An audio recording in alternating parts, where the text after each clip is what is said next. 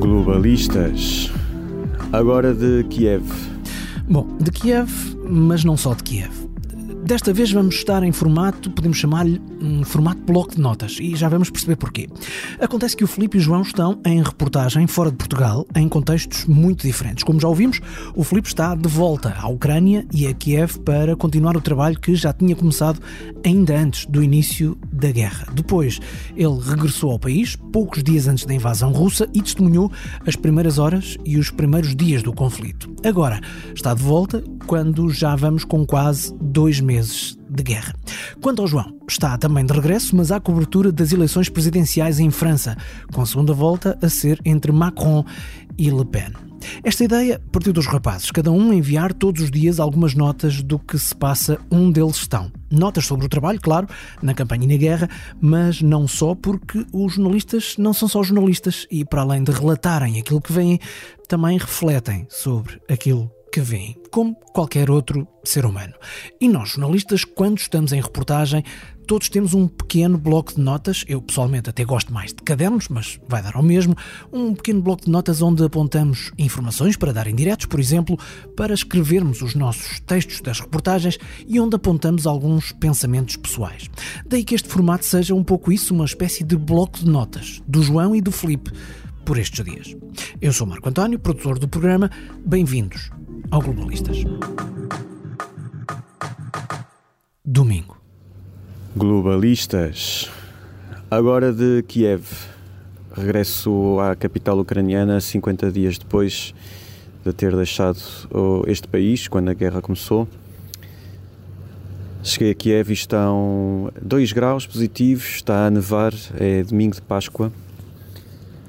Saí de Lisboa há mais de 24 horas, Uh, apanhei um avião para Cracóvia, com escala em Munique, e depois aí tinha uma, uma pessoa, um motorista que nos levou até, um, até à fronteira de Medica, com a Ucrânia. Pelo caminho ainda nos ofereceu uma sopa polaca, uh, muito amigável, muito simpático. Uh, enfim, alguém que já está também acostumado a estes, estes vai e vens.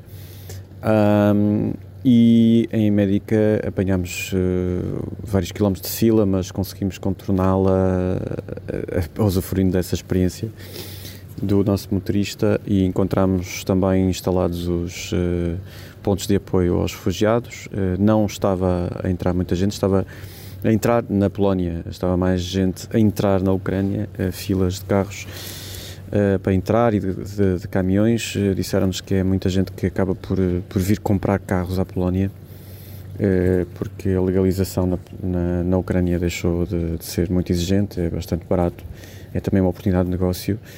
Um, do lado da Polónia, portanto, bastantes organizações não governamentais e, e outras preparadas para ajudar as pessoas, mas estava muito pouca gente a entrar.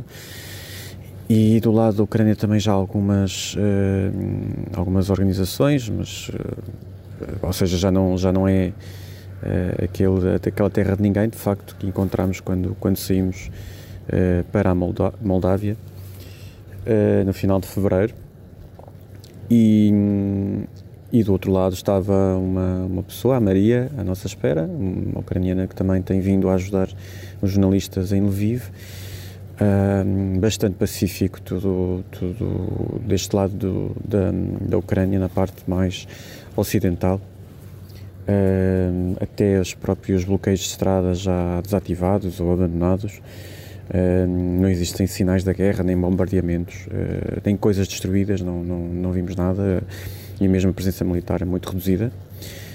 em Lviv, também uma cidade a funcionar praticamente normal. Eh, com, com bastantes lojas já abertas. E, e pronto, e de noite apanhámos o comboio uh, que nos levou uh, durante toda a noite até, até Kiev, com bastantes horas de atraso, mas, mas pronto, a viagem foi tranquila. Uh, e, e portanto estamos aqui em Kiev para uma nova fase da cobertura noticiosa e estamos também aqui preparados para fazer aqui esta experiência diária de relatório de contas. Uh, vamos procurar instalar-nos aqui, encontrar também os nossos colegas, enquanto o João uh, Marinheiro uh, viaja também no início desta semana para continuar a cobrir as eleições francesas. E nós vamos estar por aqui. Até breve. Segunda-feira.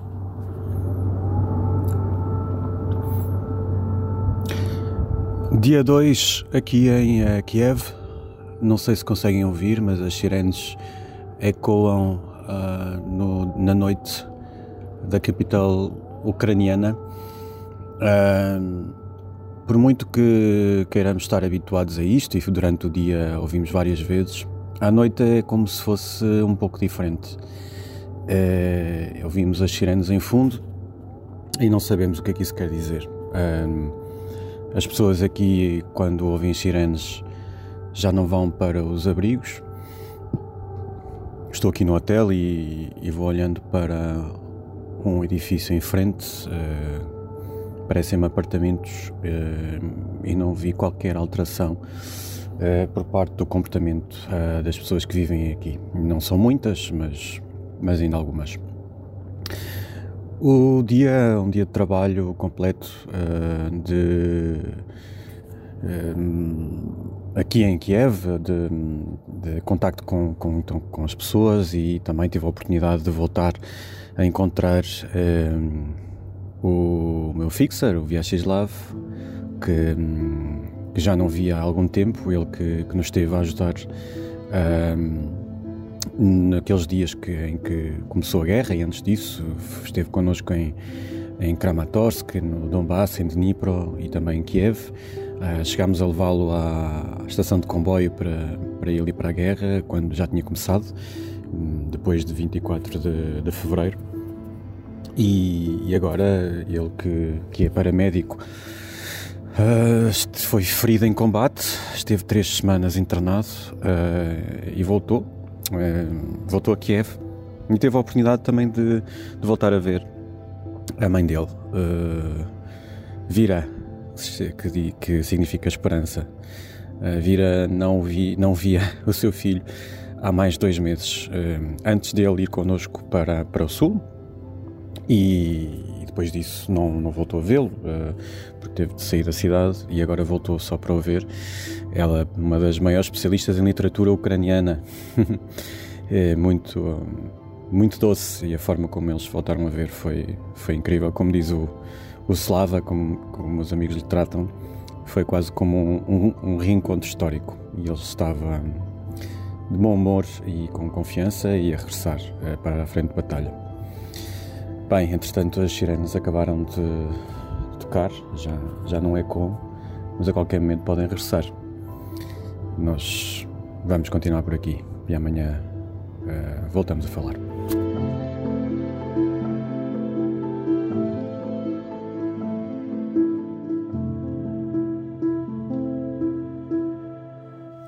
Segunda-feira, dia 18 de abril, 11h30 da noite, Paris.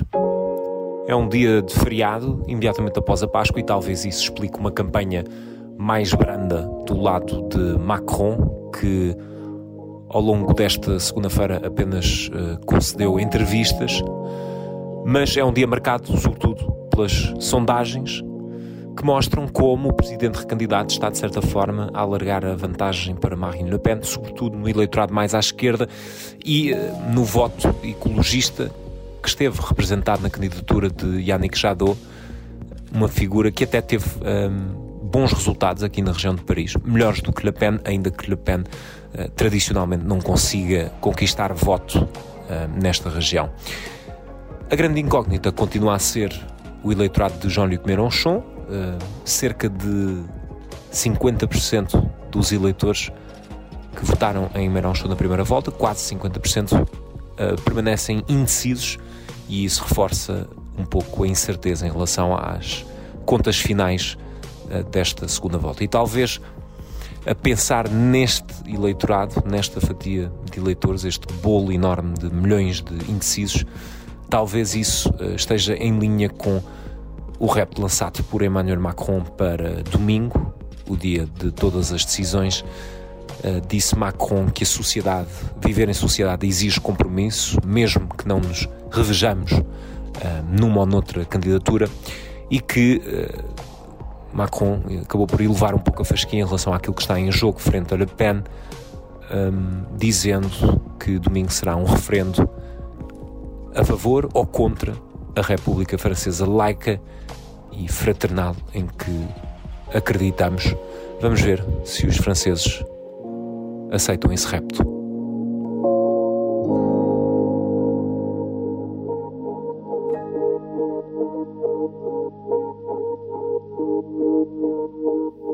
Terça-feira. Noite muito tranquila em Kiev, depois de um dia também bastante calmo aqui na capital. Depois das uh, sirenes do dia anterior, uh, a cidade está quase silenciosa, é estranho. Estamos aqui bem no centro um, de uma capital, de um país de 44 milhões de habitantes e que antes da guerra tinha mais de 3 milhões e agora terá um pouco menos de 2 milhões. E, e é um silêncio absoluto. Uh, ninguém pode andar na rua, há um recolher obrigatório. Uh, muitas das principais uh, torres, no fundo, arranha-céus, quase, enfim, edifícios altos que tem aqui não, estão de luz apagadas. seriam eventuais alvos mais fáceis de atingir. e vamos vendo algumas luzes nas casas. Um, por isso é estranho. É quase como se estivéssemos num campo Uh, quase que ouvimos uh, a natureza uh, se, ela, se ela houvesse algumas árvores que vão que estão no meio da cidade.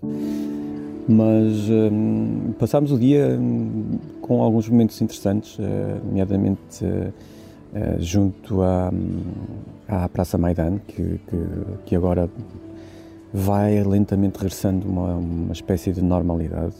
continua a haver um bloqueio de estrada no meio da principal avenida, Krishatik, mas uh, com os blocos de cimento enormes e umas cruzetas de, de aço.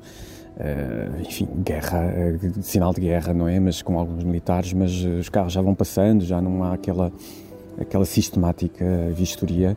Mas, mas ali ao lado, no, no, na, na, estação central de, Correios, centenas e centenas de pessoas, centenas de metros, eu dizia milhares de pessoas, centenas de metros eh, de uma, de uma linha uh, fila que, que, só normalmente vemos para comprar uh, um novo telemóvel. Aqui as pessoas agora juntam-se para comprar selos, um, selos de correio. E, e, o selo que foi comprado hoje era uma, uma, primeira edição comemorativa de uma das vitórias sobre, sobre a Rússia naquela, naquela ilha, a Ilha da Serpente, onde alguns bravos militares terão conseguido eh, garantir que não eram eh, derrotados pela Marinha eh, Russa. Enfim, uma daquelas histórias também para criar heróis que não está totalmente comprovada, mas claramente vai ficar para a eternidade. Esta edição especial tem um, tem um soldado a fazer um, eu poderia dizer aqui, um pirete há um navio russo que, que, que, eles identificam como sendo o, o Moskva, que agora está no fundo do mar. Portanto, é um sinal da resistência também que existe por parte dos ucranianos. E foi muito bom uh, voltar a ver tanta gente sem medo de estar, de estar na rua e junta ali para, para uma coisa concreta. Uh, e uh, passaram muitas horas à espera para comprar selos correio, que ela mela custa 15 euros para selos de, de de, de correio internacional, mas uh, online já estão a ser vendidos por uh, centenas e vão rapidamente tornar-se uh, itens de, de coleção. Um, se forem emitidos um milhão e não vão ser emitidos mais.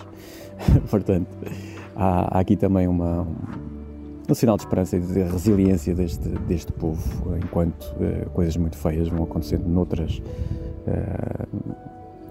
latitudes, como nomeadamente em Mariupol e noutras regiões uh, de Donbass.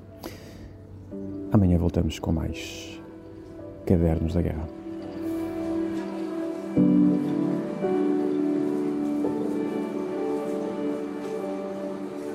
Terça-feira, 19 de abril, 11h50 da noite, Paris. Um dia muito longo de reportagem. Fomos procurar os bairros mais e menos Macron, aqui na capital francesa. Começámos uh, bem no centro de Paris, uh, na zona junto à Torre Eiffel. Uh, estamos a falar da sétima freguesia onde Macron dominou por completo.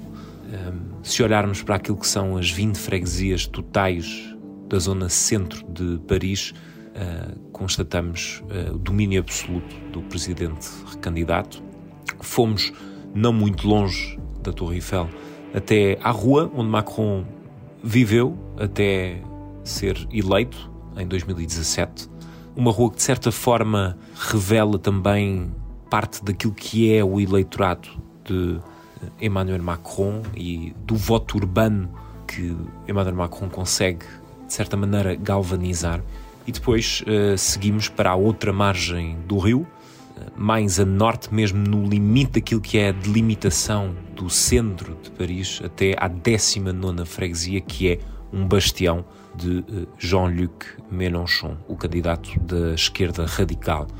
Tivemos alguns momentos um pouco mais agitados, eh, de tensão, quando estávamos a apanhar e a recolher imagens, mas aquilo que conseguimos perceber é de facto o contraste não apenas de várias cidades de Paris, mas de várias Franças e que de certa forma narram também visões distintas daquilo que está em jogo nestas eleições. Há, há três Franças em competição nestas eh, presidenciais e uma delas é, de forma inequívoca, a França de Jean-Luc Mélenchon e eh, isso terá um peso muito preponderante nas contas finais entre Macron e Le Pen na segunda volta. É importante assinalar que nas 20 freguesias do centro de Paris, sete são controladas por Mélenchon e a grande surpresa também é que a região da Ilha de França, que engloba a cidade de Paris, uh, acabou por mudar de 2017 para, para estas eleições, na primeira volta. Se em 2017 Macron controlava uh, esta região, agora ela passou para Jean-Luc Mélenchon. Estão separados por muito pouco nas contas finais, muito pouco mesmo mas é também um reflexo uh, da forma como o próprio Jean-Luc Mélenchon conseguiu penetrar uh, naquilo que são círculos privilegiados uh, do voto no atual presidente. 20 de abril, quarta-feira, 11 da noite em Kiev. Hoje foi um dia bastante preenchido. Uh, tivemos a oportunidade de acompanhar uh, o presidente do Conselho Europeu, Charles Michel, que veio aqui de surpresa a Kiev. Eh, fomos buscá-lo ao comboio, estávamos só lá nós à espera, depois levaram-nos para um, Borodianka, é, aquela localidade bastante atingida pela, pela invasão russa, edifícios destruídos, nomeadamente uh, edifícios uh, de habitação. Pelo caminho encontramos ainda bloqueios de estrada, mas uh, como víamos na comitiva com serviços secretos e, e militares e carros blindados. Passámos isso com facilidade e, e, vimos muita gente a entrar na cidade, uh, filas de trânsito enormes. Uh, muita gente de facto está a regressar a Kiev uh, e depois um cenário de, de completa destruição. É um, é, um, é, um, pouco surreal, é bastante surreal. só de imaginar que, que houve tanques a disparar contra casas e isso é facilmente comprovável ali. E depois vimos veículos militares destruídos. Os veículos militares, quando são destruídos, ficam, passado pouco tempo, ficam logo todos enferrujados. Um, pronto, e vimos muitos à beira da estrada, do lado russo, do lado uh, ucraniano. Uh, contactámos com a população um, e, e pronto, enfim, eh, não há palavras para descrever aquilo que, que se passa ali.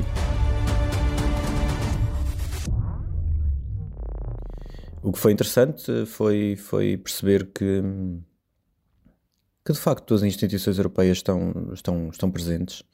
Foi o último presidente de uma instituição europeia a visitar uh, Kiev, neste caso também Borodianka, depois de da presidente von der Leyen ter estado também em Kiev e em Bucha e da presidente do Parlamento Europeu, a Metzola, ter estado com Zelensky. Foi, aliás, a primeira a vir cá. E claramente a União Europeia está hum, ao lado da Ucrânia, não só como instituição, mas também vários uh, Estados-membros uh, têm vindo a estar presentes aqui. Houve também a reabertura da, uh, da representação diplomática aqui em, em Kiev a representação diplomática da União Europeia e também de outras embaixadas que já regressaram. Sobre Portugal não, não sabemos, não sabemos quando é que volta. Já fizemos a pergunta, não, não nos responderam, não existe perspectiva. Não sei se será anunciado uh, esta quinta-feira, quando Zelensky discursar no Parlamento Português. Mas, mas o que é certo é que, hum, apesar das sirenes terem tocado muitas vezes hoje, mais uma vez, um, e de claramente ainda não ser seguro andar de um lado para o outro, porque continuam os militares por todo lado, nomeadamente nos arredores de Kiev, e, e esta visita que nós tivemos, uh, enfim, muitos militares a guardar-nos, basicamente, uh, com expectativa em relação a todos os lugares. Uh, também na comitiva viajava a vice-primeira-ministra e que também é detentora da pasta da integração europeia. Se todos os cuidados são poucos, o dia terminou também com o encontro com o presidente Zelensky. Mas isso já não, já, já não podemos acompanhar. E é isto. Uh, mais um dia na guerra. E em mais um dia de campanha, o debate que parou a campanha, uma longa emissão de duas horas e meia, até mais, que opôs Emmanuel Macron e Marine Le Pen.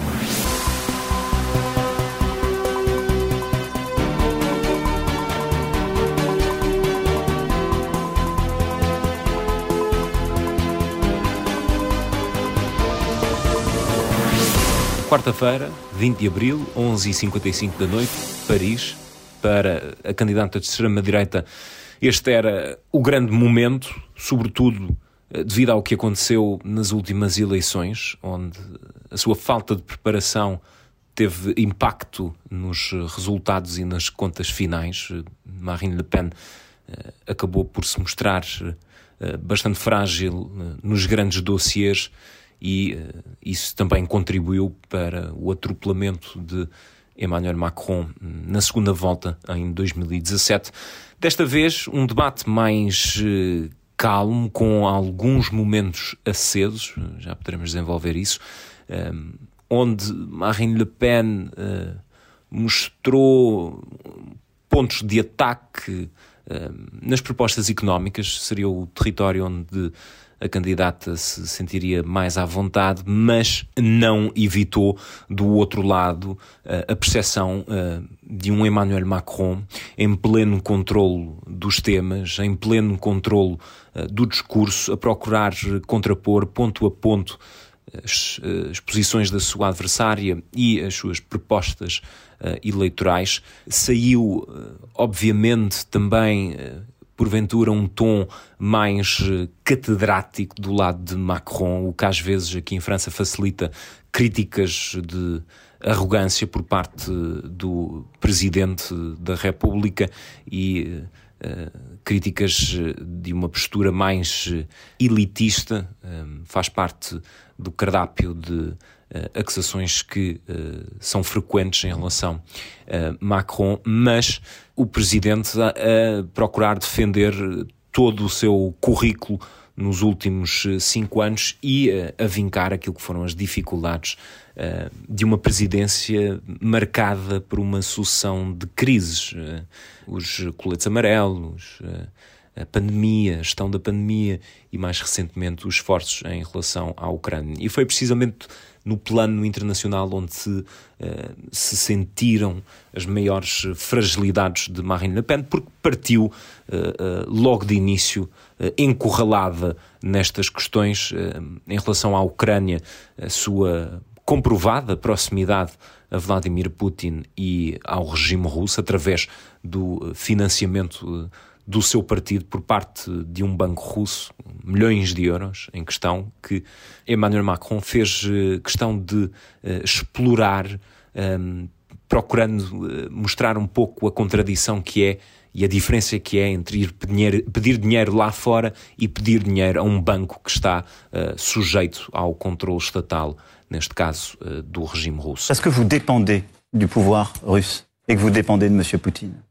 Parce que quelques mois après avoir dit cela, Madame Le Pen, vous avez contracté un prêt en 2015 auprès d'une banque russe, la First Czech Russian Bank, proche du pouvoir, en septembre 2014. Puis vous avez ensuite reboutiqué ce prêt auprès d'autres acteurs. Tout ça est totalement transparent, connu, notifié, notarié, qui sont impliqués d'ailleurs ensuite dans la guerre euh, en Syrie.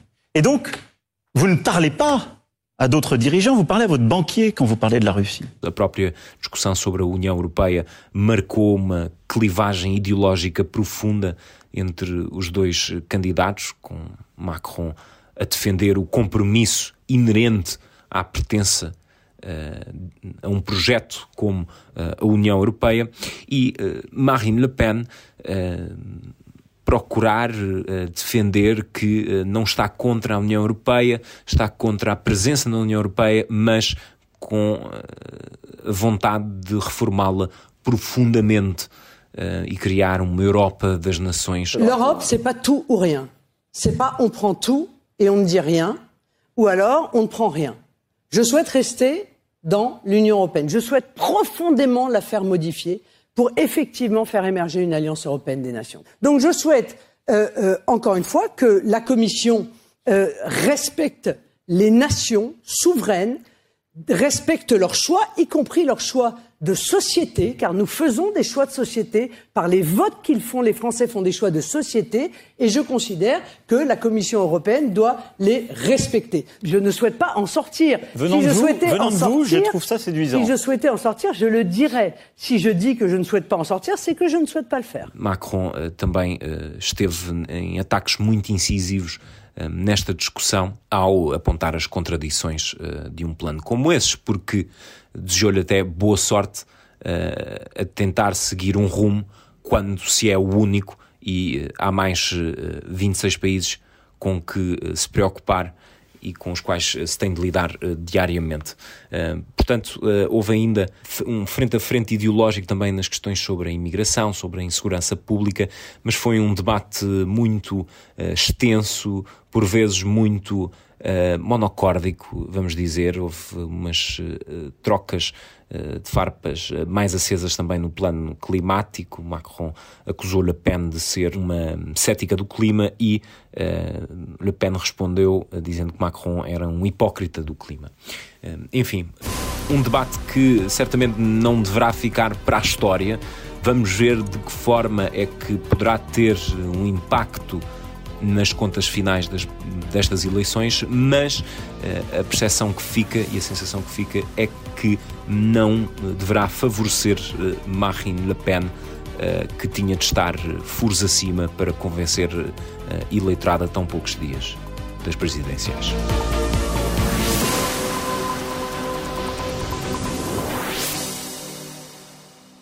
Quinta-feira. E em mais um dia de campanha, o regresso da campanha. Estou a gravar às 11h40 da noite, em Paris. Emmanuel Macron, que tinha feito uma paragem devido ao debate desta segunda volta com Marine Le Pen, voltou hoje, finalmente, ao terreno. Não tinha uma ação de campanha desde sábado passado, em Marselha, um meeting onde Macron concentrou-se sobretudo na questão eh, da ecologia e do ambiente para eh, começar a seduzir os eleitores de esquerda e os eleitores mais à esquerda. Hoje continuou esses esforços em Saint-Denis, é um conselho norte de Paris. É um bastião de Jean-Luc Mélenchon, um bastião da esquerda radical e onde, no momento simbólico, Macron também anunciou que iria um, tencionava lançar uma grande estratégia para revitalizar e desenvolver os bairros franceses. Portanto, uma escolha bastante cirúrgica, não apenas a nível de uh, políticas mas uh, locais, mas também ao nível eleitoral, aquilo que Macron procura em termos de ganhos para esta segunda volta. Foi uma verdadeira loucura, foi a primeira vez que conseguimos acompanhar Macron no terreno, porque na primeira volta a campanha não existiu e uh, nesta segunda volta, uh, depois de uma primeira semana frenética, as coisas abrandaram uh, a partir de domingo. com a antecipação do debate, naturalmente, mas foi uma verdadeira loucura. havia um mar de gente em vários pontos do centro de Saint-Denis, um mar de gente. Hum, houve um grande entusiasmo quando Macron chegou, um, que não se vê, obviamente, devido à dimensão, não é? Se calhar em Portugal, a população francesa é, é seis vezes maior do que a nossa, uh, mas de facto foi uh, impressionante ver como a praça se encheu, obviamente, devidamente um, protegida, com baias de segurança e polícias eh, por todo o lado e a equipa de segurança de Macron.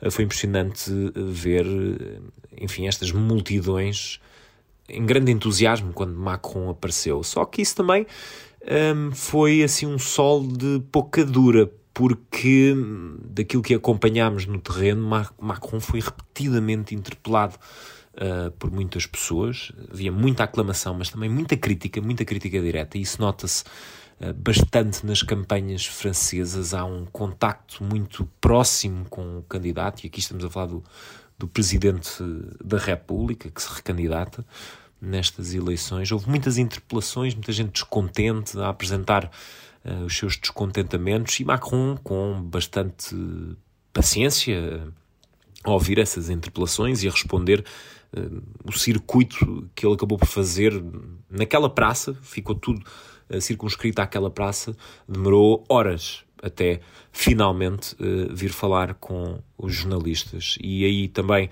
uh, enfim, como em Portugal, num contexto como este, foi muito agitado para definir as posições e Macron lá se aproximou para falar, uh, para falar com todo, todos os que estavam presentes. E um, ehm, num primeiro momento, Macron procurou sinalizar a importância da sua presença ali.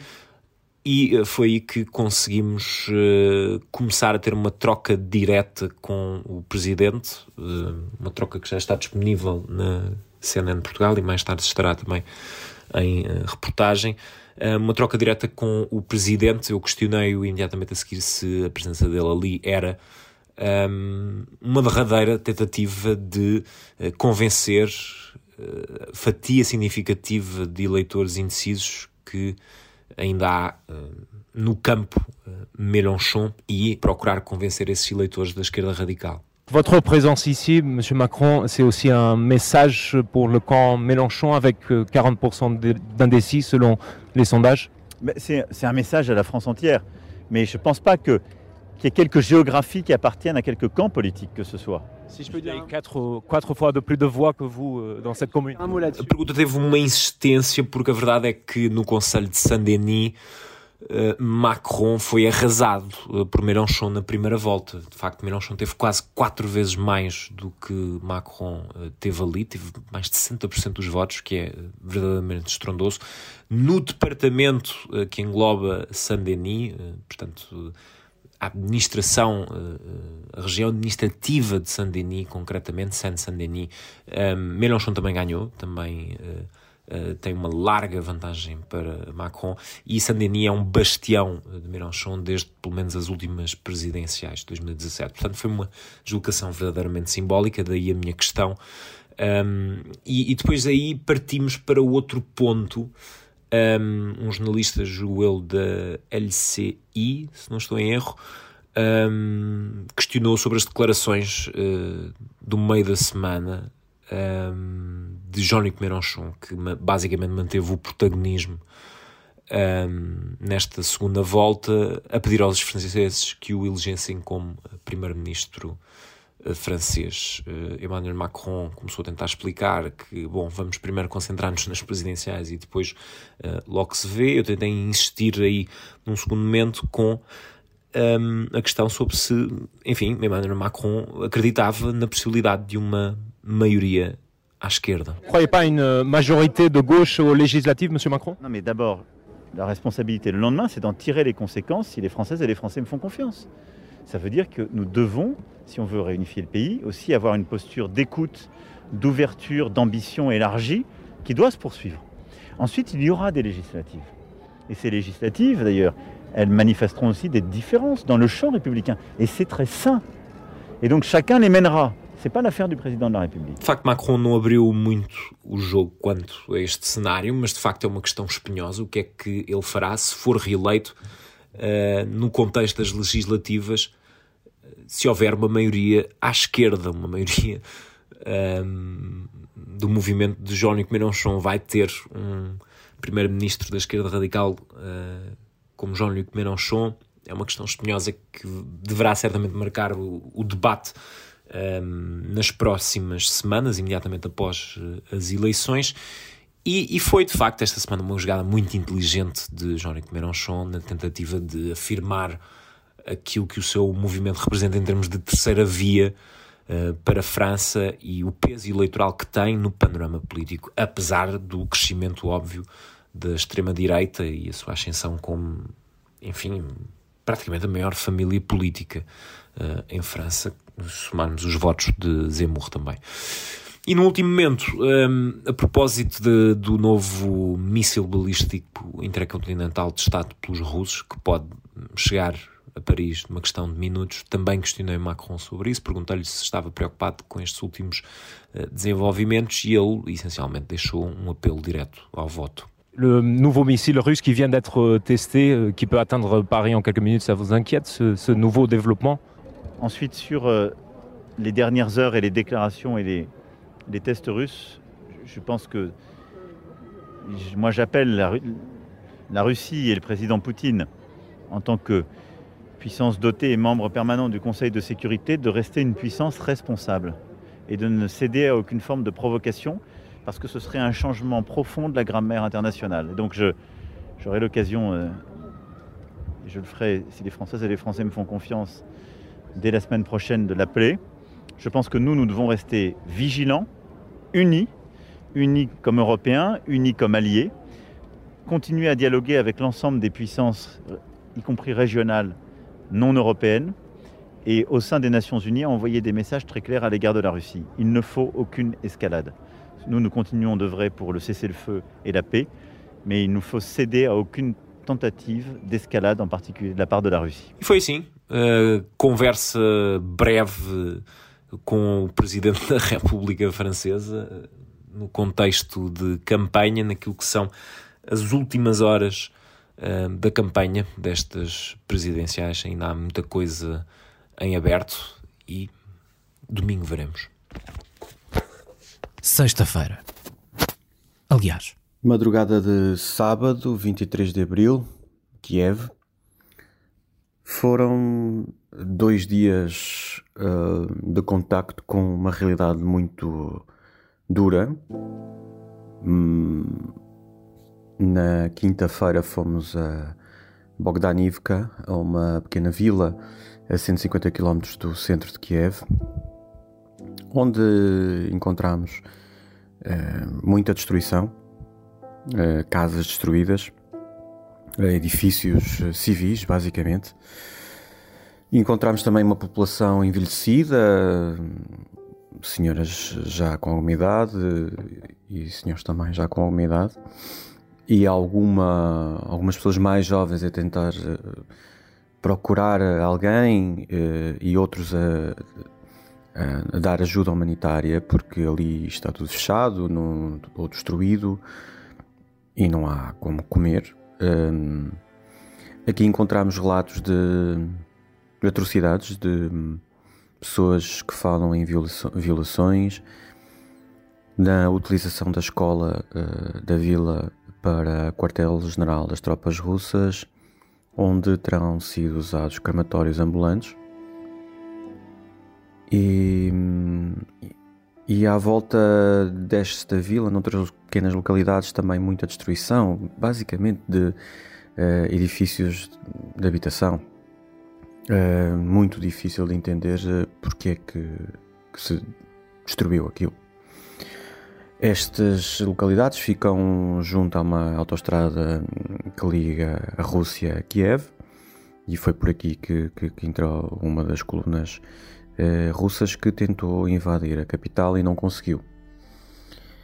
Hoje, hoje não, na sexta-feira fomos, eh, fomos a Bucha porque tentar comprovar algum dos, dos relatos eh, que falam ainda do, das análises forenses uh, aos corpos encontrados ali.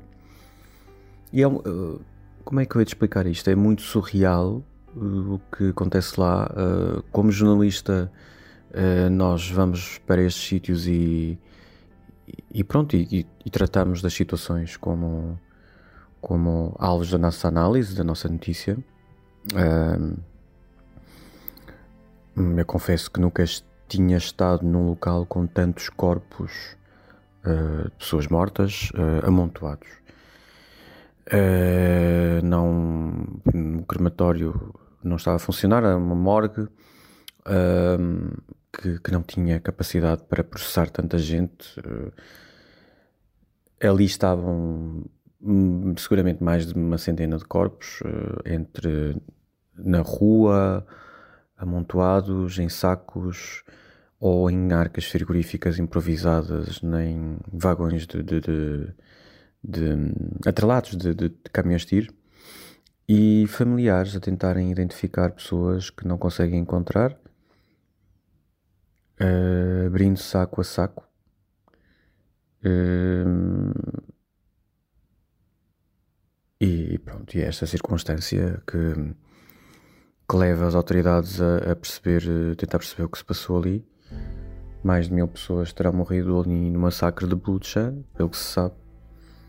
E os familiares ainda tentam encontrar as suas as pessoas que morreram. E enfim, há relatos de tortura, de hum, homicídios uh, em massa, de, de, sem explicação os corpos encontrados em valas comuns ou, ou, ou nos edifícios.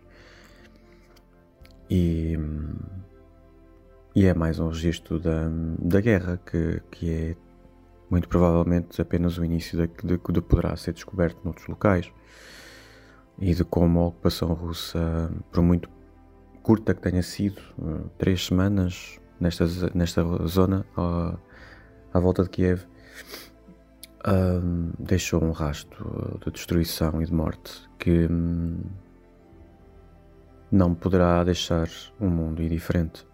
E é isto é factual.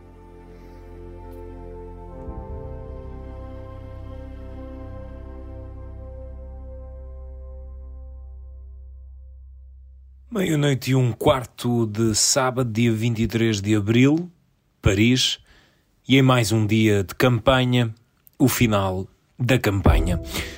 Emmanuel Macron esteve hoje mais no sul, no interior sul, numa pequena localidade. Dedicou o fecho da campanha à França rural e a escolha do local foi bastante simbólica, reflete de certa maneira os esforços finais de Macron nesta campanha e na tentativa de se aproximar uh, duas faixas do eleitorado. Num primeiro momento, o eleitorado mais à esquerda, como já vincámos aqui nestes últimos dias, e até com aquela arruada em Saint-Denis que acompanhámos e onde tivemos declarações exclusivas, e depois, hoje, sexta-feira, digamos, em Figeac, uma pequena vila que Macron conquistou na primeira volta, mas que pertence a uma região da extrema-direita. E, portanto, ficam aqui os esforços de Macron também numa derradeira tentativa procurar chegar ao eleitorado mais à direita. Foi lá que ele acabou por lançar um último apelo,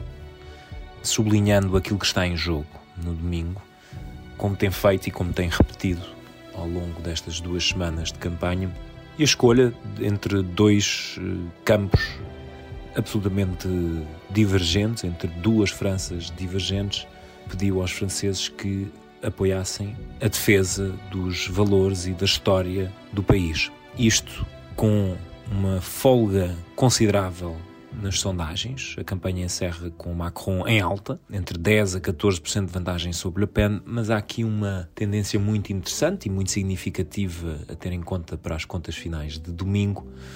É o facto dos indecisos no campo Mélenchon terem voltado a subir. Portanto, há uma fatia, dava uma sondagem até próximo dos 50% de indecisos. E isto relança aqui algumas dúvidas em relação ao resultado final de domingo. Vai ser uh, interessante ver o que é que acontece logo ao início da noite, se efetivamente temos uma eleição mais cerrada, como se esperava à saída da primeira volta, ou se Macron conseguiu convencer nestas últimas duas semanas e alargar a sua vantagem, provavelmente não nos números que teve há cinco anos, mas ainda gozando de uma folga confortável. Vamos ter de esperar para ver. E hum, eu despeço-me aqui de Paris, depois de dias intensos também de uh, reportagem e de contacto com o terreno e a campanha no terreno, a campanha em marcha, aludindo aqui ao partido de Macron. Foi uma experiência espetacular e esperamos que tenham gostado desta versão do podcast de Paris a Kiev. E assim encerramos esta semana diferente eh, no Globalistas, da minha parte, em Kiev. Uma semana cheia de acontecimentos também que tentámos relatar aqui para o nosso podcast Uh, espero que tenham gostado. Um abraço e até breve. Um abraço.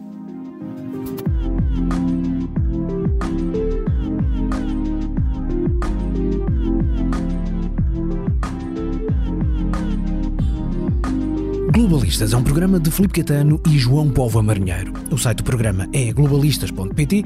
Podem enviar e-mail para globalistaspt.gmail.com e contactar o Filipe Catano pelo Twitter, o João Povo Marinheiro por Instagram e Facebook. Pode sugerir temas e dizer o que pensa deste podcast na secção de críticas e comentários da Apple Podcasts, dar-nos estrelas, se possível 5 estrelas, no Spotify ou avaliar o nosso trabalho na aplicação de podcasts em que ouve o programa. Globalistas é uma produção de 366 ideias com realização deste que vos falo. O meu nome é Marco António e sou eu quem lhe diz muito obrigado por nos dar ouvidos.